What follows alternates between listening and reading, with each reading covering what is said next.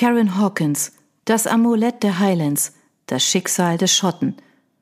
Kapitel 1 Mary Hurst vor zwei Wochen an ihren Bruder Michael. Die männlichen Hurst sind in alle Winde zerstreut. Du wirst von einem scheußlichen Sufi gefangen gehalten, bis wir ihm die geheimnisvolle Onyxdose bringen, die du erworben hast und die er für sich haben möchte.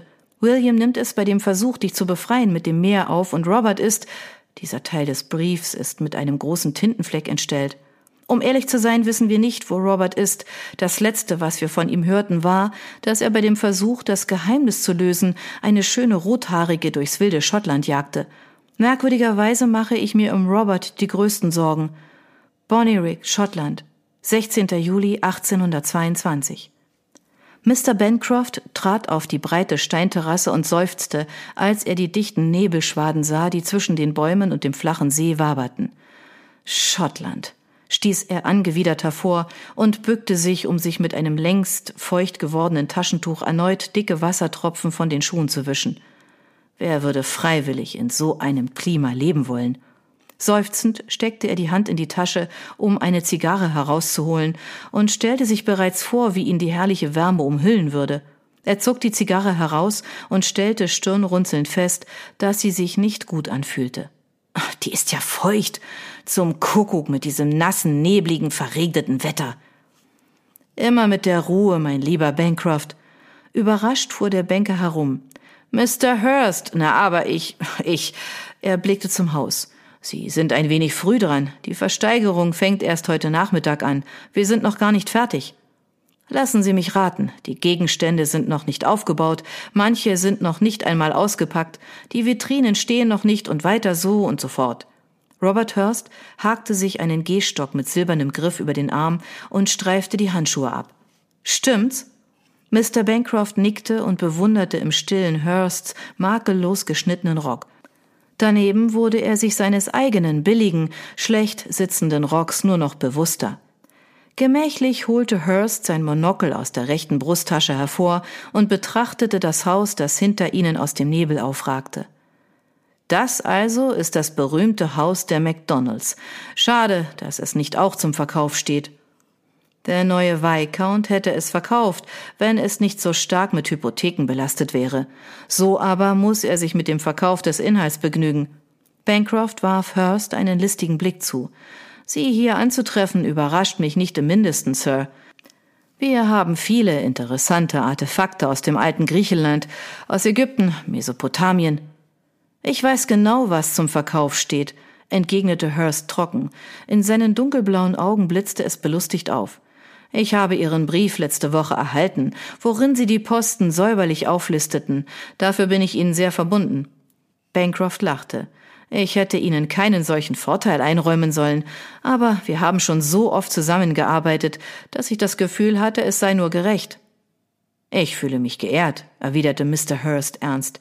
Das Monokel an seinem Finger schwang hin und her. Der Earl of Errol hat sich auch sehr geehrt gefühlt, als er von Ihnen genau denselben Brief erhielt. Bancrofts Lächeln erstarrte. Oh, Sir, das und Lord Kildrew, Mr. Bartholomew und Gott weiß wer sonst noch. Ich habe nicht, will sagen, ich wollte nie den Eindruck erwecken. Bitte, es besteht keinerlei Grund, mir die Sache zu erklären, sagte Hurst in beruhigendem Ton. Sie wollten nur dafür sorgen, dass genügend Bieter erscheinen, was in diesem gottverlassenen Teil des Landes nicht so einfach ist. Schottland ist so schottisch. Der Bankier lachte erleichtert. Ja, das ist es genau. Angesichts der verständnisvollen Miene seines Besuchers wurde dem Bankier ganz warm ums Herz und er legte Hurst die Hand auf den Arm. Glauben Sie mir, wenn es nach mir gegangen wäre, hätte ich nur Sie verständigt, Sir. Hurst hob das Monokel und betrachtete die Hand auf seinem Arm. Mit flammendem Gesicht zog Bancroft sie zurück. In der Tat. Hurst senkte das Monokel und tippte damit gegen seine Handfläche. Schade, dass Ihr Brief an so viele Interessenten ging. Auch wenn mich ein derart unerhörter Fehlgriff nicht von meinem Besuch abhalten konnte, ließen andere sich durchaus beirren. Mr. Bancroft versuchte sich seine Niedergeschlagenheit nicht anmerken zu lassen. Ach ja, Sir?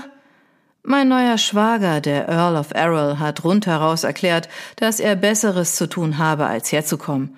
Oh, oh nein. In der Tat. Lord Yelstone schwor, dass er ihren Auktionen nie wieder beiwohnen werde, es sei denn, zehn Pferde schleiften ihn dorthin, was ich ein wenig übertrieben fand. Mr. Bancroft nestelte sein feuchtes Taschentuch hervor und wischte sich die noch feuchtere Stirn. Kildrew, Bartholomew, Sheldon, Macomb, Sutherland, sie alle äußerten sich ähnlich. Ich werde sie nicht mit den Einzelheiten langweilen. Danke, erklärte Bancroft schwach. Mr. Hurst spitzte die Lippen. Wenn ich so darüber nachdenke, wäre es möglich, dass ich der einzige Interessent aus London bin. Mr. Bancroft warf einen düsteren Blick auf den dichten Nebel, der kniehoch über den Rasen herangekrochen kam und inzwischen die Terrasse erreicht hatte. Zwei Wochen weilte er nun schon in diesem Haus, doch abgesehen von zwei Stunden an einem herrlichen Nachmittag hatte er die Sonne kein einziges Mal zu Gesicht bekommen. Er war sich nicht sicher, ob seine Lebensgeister dem neuerlichen Tiefschlag gewachsen wären, den ihm die Auktion am Nachmittag gewiss versetzen würde. Der Viscount hat mich so unter Druck gesetzt, dass ich vorschnell gehandelt habe. Genau, das habe ich den anderen auch gesagt. Verlassen Sie sich darauf, habe ich gesagt. Bancroft war gezwungen, diese dummen Briefe zu schreiben. Er wäre doch nie so unaufrichtig, uns vorzumachen, dass wir alle seine Lieblingskunden sind.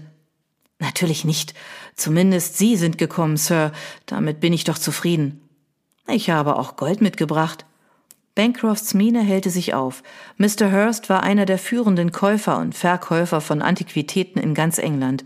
Es war schwer zu glauben, dass der attraktive, modisch gekleidete Mann Sohn eines einfachen Pfarrers war und nun für das Innenministerium arbeitete. Es war ein weiteres Beispiel dafür, wie sich die Welt in den letzten 20 Jahren verändert hatte.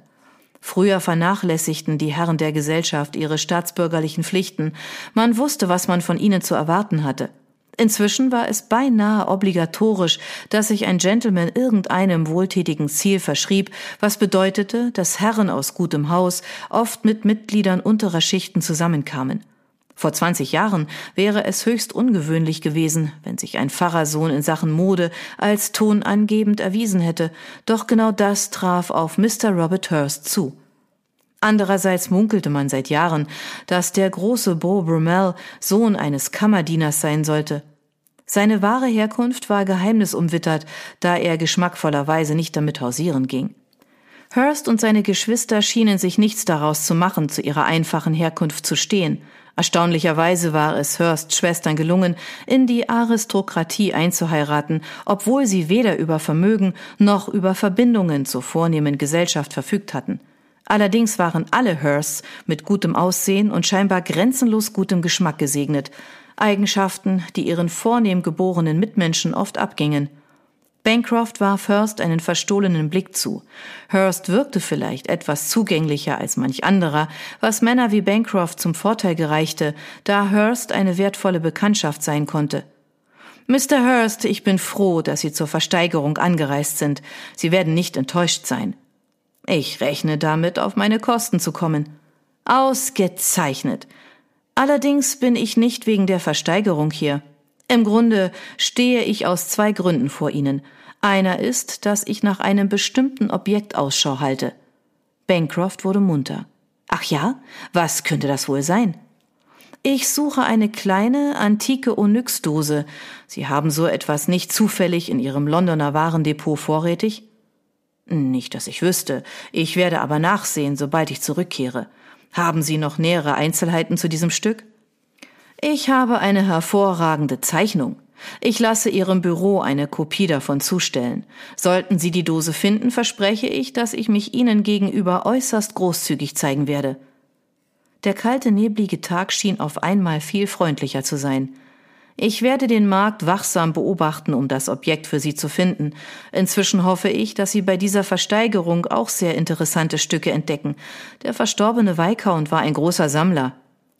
Davon habe ich gehört. Ich habe ihn auf vielen Auktionen gesehen, war mir aber nicht sicher, was er eigentlich zu sammeln versuchte.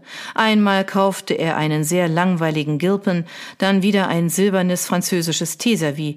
Es würde mich überraschen, wenn ich etwas sähe, das ich kaufen will. Ich bin mir sicher, dass Ihnen einige der Artefakte gefallen werden. Wenn Sie sich von der Qualität der Objekte überzeugen möchten, lasse ich Sie rasch einen Blick darauf werfen. Meine Assistentin baut sie gerade auf. Hurst Blick wurde wach. Ah ja, Miss McJames, nicht wahr? Mrs. McJames, erwiderte Bancroft und konnte dabei die Enttäuschung nicht aus seiner Stimme heraushalten. Sie ist erst eine Woche bei mir, kennt sich aber sehr gut aus. Ah, ich werde einen Blick auf die Artefakte werfen, danke. Mrs. McJames kann mir helfen, falls ich Fragen habe, während Sie hier draußen bleiben und eine Zigarre genießen. Ich bestehe darauf, dass Sie eine von meinen probieren. Aus Amerika. Es ist der beste Tabak, den es dort zu kaufen gibt. Hurst schüttelte die Spitzenmanschette seines Ärmels zurück und zog ein kleines silbernes Etui aus der Tasche. Er ließ es aufspringen, nahm das oben liegende Tabakblatt weg und reichte Bancroft eine perfekt gerollte Zigarre. Der Bankier sog den aromatischen Duft ein. Das lose Blatt sorgt dafür, dass im Etui immer genügend Feuchtigkeit herrscht. Der Bankier rollte die Zigarre zwischen den Fingern und seufzte vor Wonne.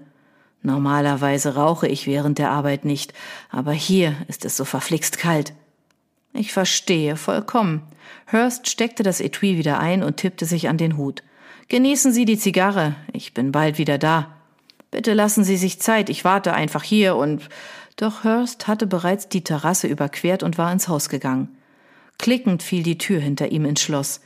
Erst als Bancroft die Zigarre beinahe aufgeraucht hatte, fiel ihm auf, dass es Hurst versäumt hatte, ihm den zweiten Grund zu nennen, warum er aus London angereist war.